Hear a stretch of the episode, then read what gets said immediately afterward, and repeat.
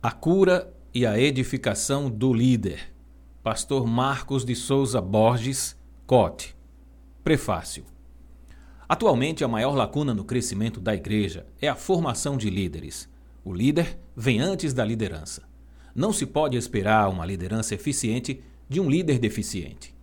A abordagem feita por este livro se propõe a confrontar o perfil motivacional do líder desafiando-o a enfrentar as feridas de sua personalidade, as quais podem estar comprometendo seriamente os alicerces do seu ministério.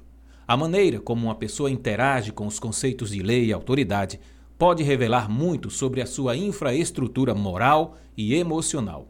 Seguindo essa ótica de diagnóstico da alma, o ponto mais relevante em questão não é o estilo de liderança da pessoa, mas o seu espírito de liderança. As distorções e feridas da personalidade, quando não são profundamente curadas, mais cedo ou mais tarde acabam sendo espiritualizadas.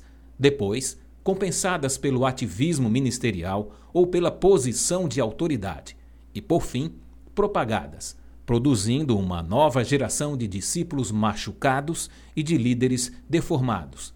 Na prática, o que percebemos é que muitas dessas sequelas morais de um passado mal resolvido estrategicamente funcionam como uma arma adormecida, que é ativada no momento de maior relevância na vida desses líderes, produzindo grandes escândalos que fatalizam a vida de muitos.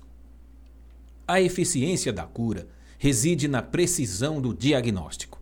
Essa é a filosofia deste livro, que abraça o propósito de sondar as bases em que se firmam a nossa personalidade em uma perspectiva corretiva e principalmente preventiva e edificadora, com o intuito de produzir uma geração de líderes de qualidade.